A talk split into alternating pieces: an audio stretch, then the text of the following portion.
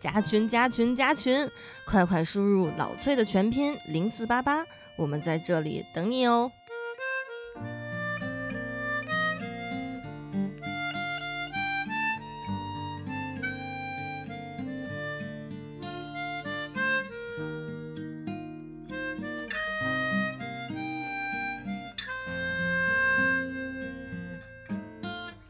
Hello，各位亲爱的听众朋友们，大家好，我是老崔，很高兴受到荔枝 FM 的邀请，呃，去做了这样的一个访谈，嗯，并且他们觉得应该把这个访谈去录成一期节目，那我想呢，正好有这样的一个机会，那我就把它录成一个节目吧。这里面大概有九个问题，那我就慢慢依次回答吧。第一个问题是为什么入行做播客？嗯，首先我不太知道播客到底算不算是一个行业。如果从行业的绝对意义上来说，我认为它还不具备行业的一个特质吧，并且特别遗憾，虽然我现在一直算是全职在做这个事儿，但是它并不能养活我。更遗憾的是，这是我现在唯一的收入来源。唉，这可能也是绝大多数做播客的人的一个。痛苦吧，谁不想靠自己喜欢的事儿能养活自己呢？谁不想呢？那回答我们刚才说的第一个问题，就是为什么你入行做播客？刚才解释了一下入行的问题哈。嗯，我觉得是这样，因为很多年前在我们小的时候，刚才正好也在群里面有过探讨，在我们小的时候，娱乐方式不多，没有现在的呃什么互联网这些东西，没有。连手机都没有啊，最多只有一个呼机，那还是在我们上高中以后。所以，嗯，能够接触到的媒体形式，除了电视、杂志，就是广播了。基本上像我们这么大的八十年代初的这样的孩子，都有听广播的习惯。直到后面有了这个智能手机跟网络收音机的出现，所以从那时候起呢，我就开始有听播客的习惯。嗯，但是知道它叫播客，那是很多年以后的事儿了，就觉得它是一个网络电台。我现在其实也更愿意这么去叫它。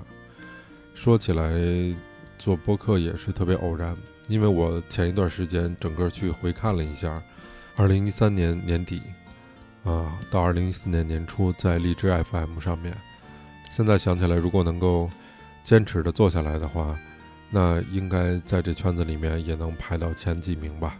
而且那个时候也没有什么设备，只是我一个人拿着手机，对着耳机，对着话筒，这样慢慢的说啊聊，嗯，做的很粗糙，但是那个是最开始的一个初心吧。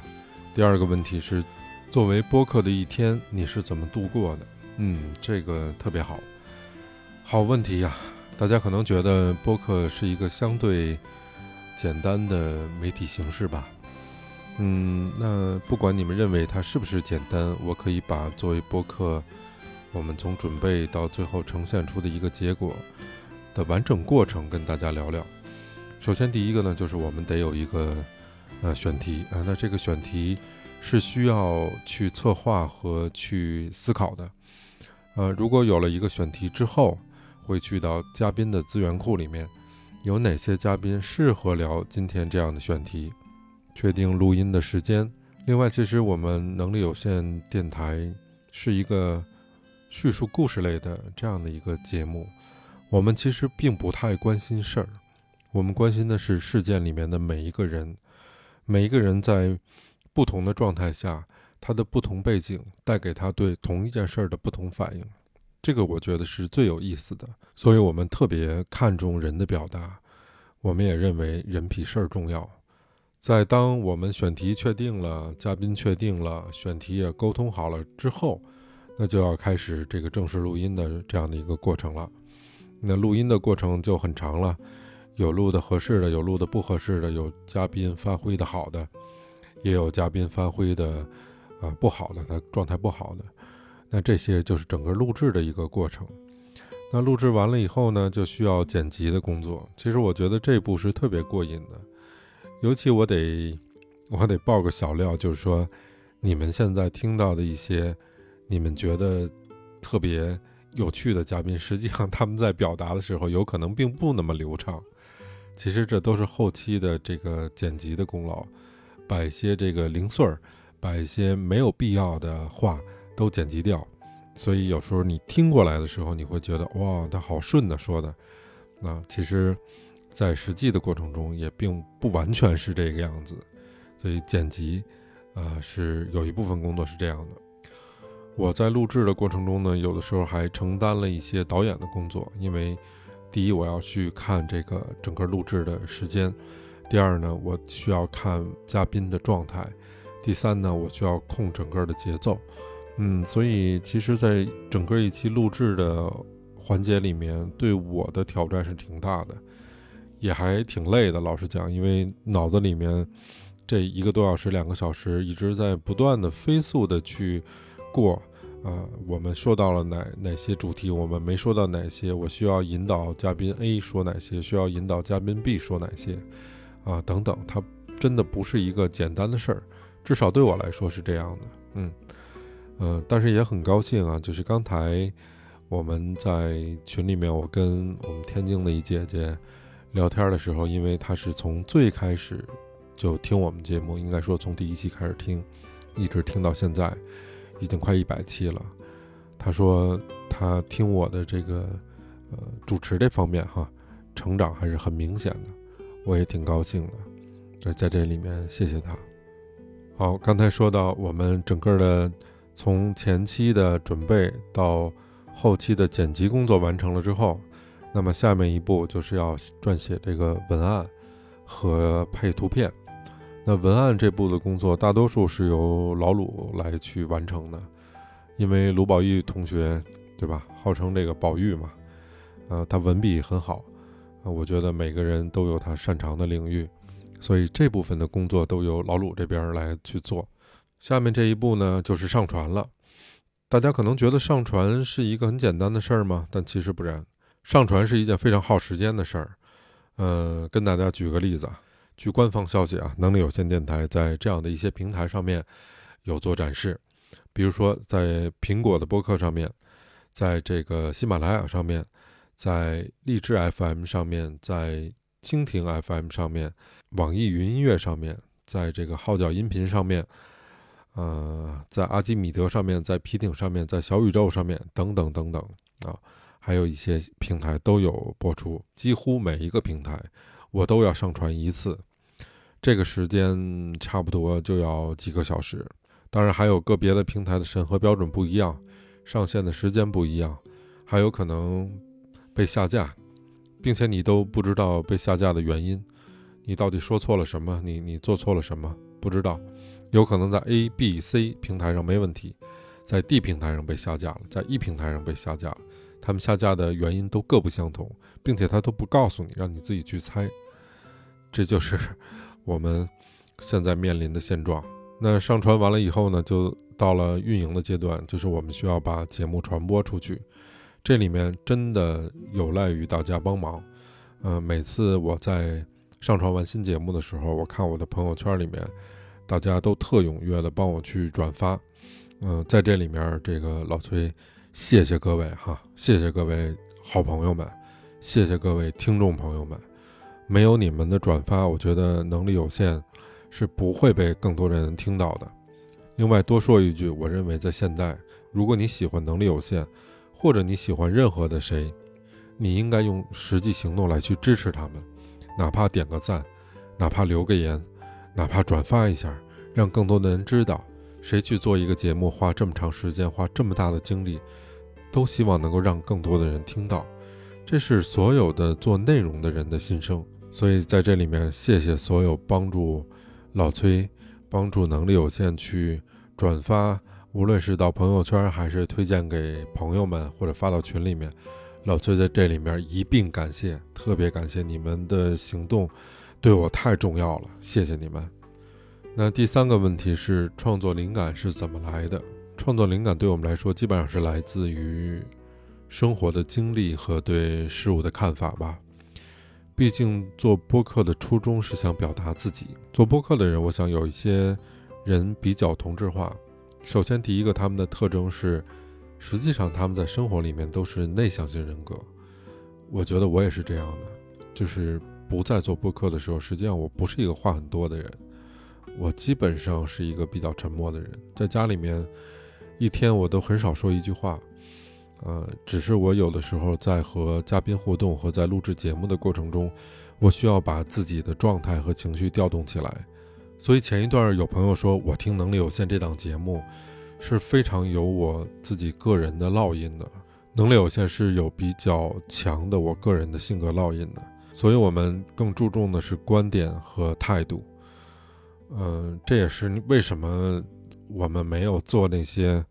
所谓的抓眼球的黄赌毒的这些话题啊，因为我实在对那些事情没有兴趣，并且我觉得那样做的话，对能力有限电台的初衷而言是不真诚的。第四个问题是，当播客是一种什么样的体验呢？嗯，特别有意思。我觉得首先从体验来说，它应该是一个很奇妙的体验。为什么这么讲呢？我觉得有两两个方面哈。第一个方面呢是，呃，基于这样的媒介形式和我们的内容输出，当这些人聚合在一起的时候，你会发现，呃，这个二八定律就是永远有百分之二十的人活跃，百分之八十跟你私下聊天特别活跃的人，他在群里面并不怎么说话。还有一些人特别有趣，就是说，他加我说老崔你好，我说你好，他说我要加群，我说好嘞，然后就加群。然后在群里也不说话，然后和我也不说话，所以我有时候就在想，那可能这些人就是喜欢当观察者吧，他默默地看着。所以，因为有一些话题你是不会跟你生活中的朋友去聊到的，因为那些话题可能过于厚重了一些。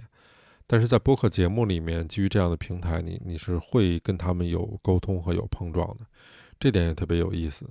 这两种不同的人，在我的生命和时间里面有交叉。这个对我来说是一个特别有趣的体验。第五，成为播客后有没有遇到什么有意思的事儿？我觉得可能最有意思的事儿就是我做播客这件事儿本身吧。尤其在你从门外汉稍微迈进一点之后，你会发现原来门槛越低的事儿想做好越难。最有意思的一件事儿，我跟大家分享一下。我觉得是这样，就我们经常会听到。呃，这样的一句话就是某某老师，我是听着你歌长大的，或者某某老师，我是听着你节目长大的，我们都会听到这样的表达，对吗？然后我在做播客的一年半的时间里面，我发现我们的群里面最小的竟然是啊初中的孩子，啊还有应该还有两个高中生吧，高中生我们不叫孩子，但初中生真的挺小的，他十二三岁，十三四岁的样子，还在愁每天写作业什么的这样的事儿。所以我有时候就在想，我说我会不会有一天 接到的反馈是某某某某说老崔，我是听你节目长大的，这个多么令人崩溃的一件事儿啊！同样换一个角度来说，我觉得这也是对我个人特别美好的一件事儿。我们都需要成长，无论年纪，有一个人你可以一直陪着他。从另外一个角度来说，其实他也在一直陪着你，你们一起共同成长，这难道不是一件特别美好的事儿和特别有趣的事儿吗？你觉得播客的价值感、成就感是来自于什么？呃，那用心制作一期节目，把自己想说的表达清楚，这就已经完成了我心里面对播客的期待。而另外一半呢，成就感是来自于。而另外一半成就感很大程度是来自于听众对内容的反馈。当他们在孤独的时候得到陪伴，在忙碌的时候得到放松，或者在低落的时候啊听到我们的声音，翘起了嘴角，我就觉得这是一个无比快乐的过程吧。那如果谈自于职业感的价值，我目前可能还没太多的体会到，因为。他还不能养活我，这是让我特别焦虑的地方。所以在这里面，真的呼吁大家，请多购买我们的付费节目。如果你喜欢能力有限、支持老崔的话，帮个忙，多转发，多购买，几块钱而已，它一定不会对你生活造成什么压力。当我在听播客和开始做播客的时候，我认为，更多的实际上是自我的表达和表达自我。后来做的时间慢慢越长，作为一个播客的主播，我觉得如果是访谈类的节目，其实你应该更大程度上让嘉宾去做发挥。呃，比如说我和雪莲做的这个雪莲故事会，在那档节目里面，实际上我的表达特别少。我觉得雪莲有非常强的表达欲望，那我就应该让她更多的、充分的说出来。我觉得这是一个主持人的职业感，更多的是在克制自己的表达欲。第七个问题是对播客圈的印象是怎样的？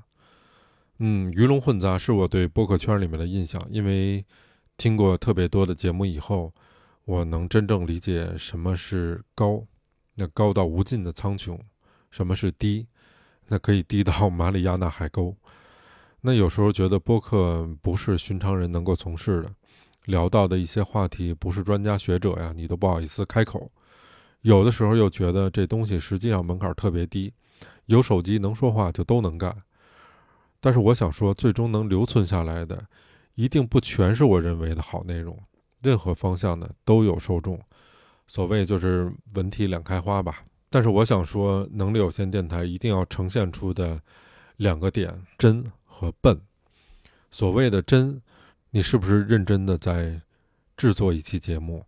这个听众都能听得出来，而且给我很多反馈，所以在这里面，我觉得我们做节目的第一个初衷叫真，一定要坚持这个。另外一个字儿呢叫笨，那为什么说叫笨呢？我是这么看啊，我这个生活经验告诉我的一件事儿是，在这社会里面，在这码头上面，我见过的人不少，聪明人太多，有些人聪明到。其实我觉得我是望尘莫及的，但是我恰恰觉得在这市面上面，在这码头上面缺少的是笨人，缺少点这个踏踏实实的愚公移山的这种人。我觉得这是我的一个方向，我要做生活里面的笨人，我要做播客里面的笨人，把这个地基夯实，把节目做好，做到真诚，做一个播客圈里的笨人。第八个问题是。有什么不为人知的行业秘密透露？哎，这个基本上是得罪人的事儿。就实际上，我觉得一个节目的一个节目的受欢迎的程度，和节目的质量本身并没有特别强的相关。或者说，你们能够看到的，呃，有一些节目，它的水准无论从制作或者表达上面，我觉得也就是个及格，但它特别火，为啥？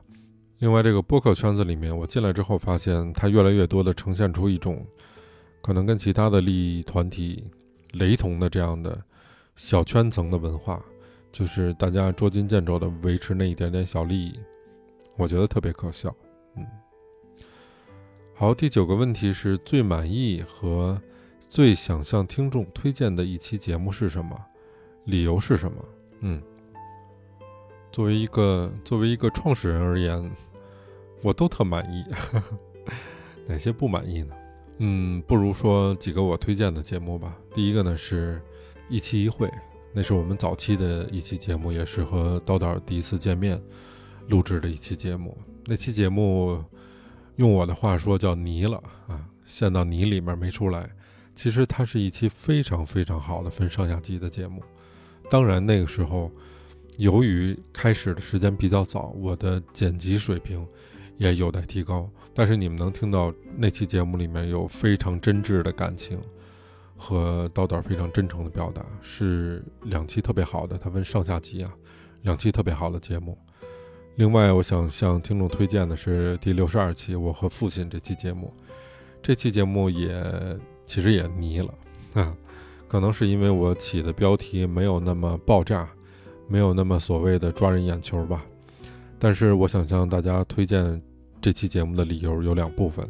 第一部分呢是我们的嘉宾阿静呢是一个特别可爱的人，也有很多人呢非常喜欢他。他对生活的观察和感受以及理解，我觉得都挺不一样的，并且呢他的豁达从很多事儿里面都可以感受得到，有些时候完全不需要在交流中去描述。另一方面，这期节目中大家在讲述有关。父亲的事情时候，开着玩笑，嘻嘻哈哈，但听起来却让人不由得微笑着，想象着他们的样子，那种温暖、怀念和爱，一时间笼罩全身。所以很多朋友在听完这期节目里面给我的反馈是，我听得哈哈大笑，我听得泪流满面。这个我觉得就是符合了一期好的节目的全部特征。另外，再给大家推荐两期节目哈，一期是第四十三期，叫《爱我你怕了吗》。我也曾想过一了百了，这是我跟老鲁和猫叔录的一期节目。猫叔是我们的特别好的一个朋友，大老远的从重庆过来，我们一起录的一期节目，是我个人倾注感情最多的一期节目。另外一期呢，就是由我们漂亮、美丽、耐人的天水同学录制的这期节目，叫《人生能和几回应》。嗯，第八十期节目也推荐大家能听听。那最后呢，也跟大家说一下我们明年的安排。那明年呢，大概率会有这样的几档节目跟大家见面。那第一档呢，就是我们大家都特别期待的我们女子脱口秀节目《Lady Hit》，是由我们的天水栗子、甜甜、嘟嘟啊，他们一起来制作的。呃，也是现在播客界里面，呃，为数非常非常少的女子脱口秀的节目。用女性的视角去看待这个温柔但有可能不那么可爱的世界，他们的观点在节目中会有一定的碰撞，非常有意思。另外一档呢，就是雪莲的雪莲故事会，我们也会成系统的播出来。还有一档呢，是我们的音乐和电影类节目，以及我们日常更新的这样的节目。那在这些节目里面，我们大概会做到每周两更，那么一个月会有两到三期的付费节目。这目前是我们全部的收入来源。如果你爱我们，你喜欢我们，我们不能用爱发电，拿出一点行动来支持能力有限，支持老崔，让我们有动力能把它做得更好。谢谢，我爱你们，我是老崔，我们下期再见，拜拜。